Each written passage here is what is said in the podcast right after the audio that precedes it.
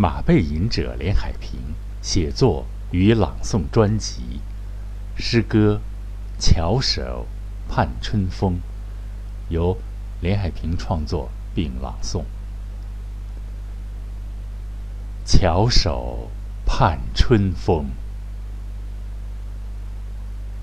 大地停止沉睡吧，慢慢的苏醒，是因为。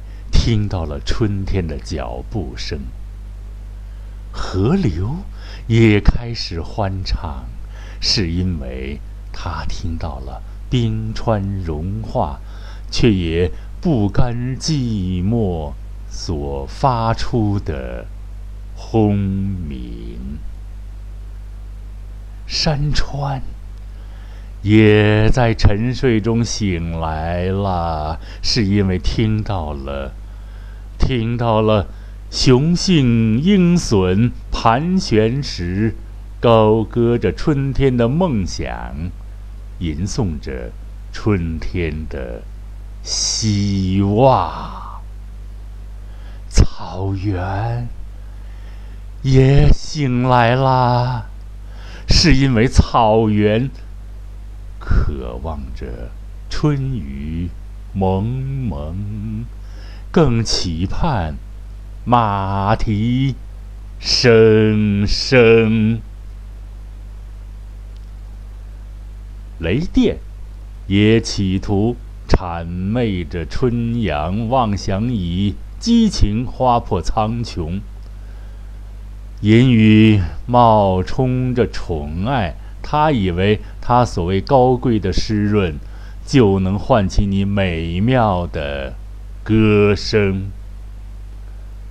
风儿，他就想把一切都扫得无影无踪。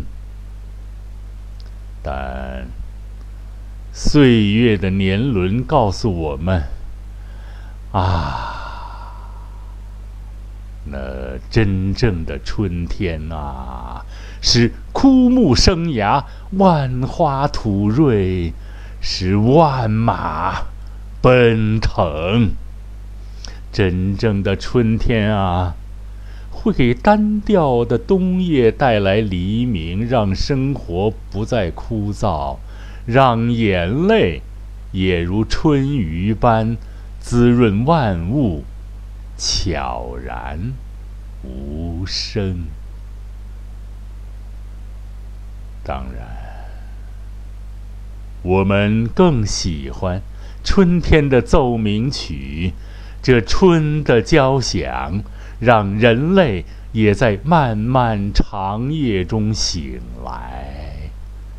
因为，因为啊，因为，因为亚当与夏娃知道，春风吹绿枯木。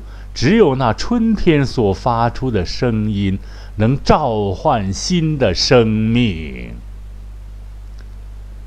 我们歌唱春天刚刚绽放的花蕊和春芽，我们还歌唱新发绿叶上晨露折射着七彩光明。我们歌唱春天的声音，我们春风般柔美的歌唱。啊，好，再聊一点朗诵以后的这个，想补充说一点啊。这诗其实，嗯，其实这诗写了好几年了，写的不怎么样啊。应当属于是这个应景之作。原来是想歌颂某个啊，某个什么什么合唱团的，后来也觉得没什么意思，啊，也就放弃了。当时还是激情澎湃的写了，这个现在改了啊，现在改了一下中心思想，成了期盼，期盼啊，期盼春天的诗歌，啊。寒冬盼春阳啊啊，属于最正常的思想感情了啊！一部电影嘛，不是？夜半三更盼天明寒冬腊月盼春风。啊，这是这个电影，就是啊，不不提这个电影名字了。还有，忽然就想到那句最著名的寓言啊，那句寓言性的诗歌诗词，就是“如果冬天来了，春天还会远吗？”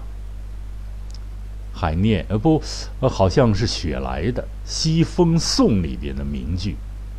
那首诗啊，非常非常的长啊，也就是最后这句出其不意的成了名句，流传了下来啊。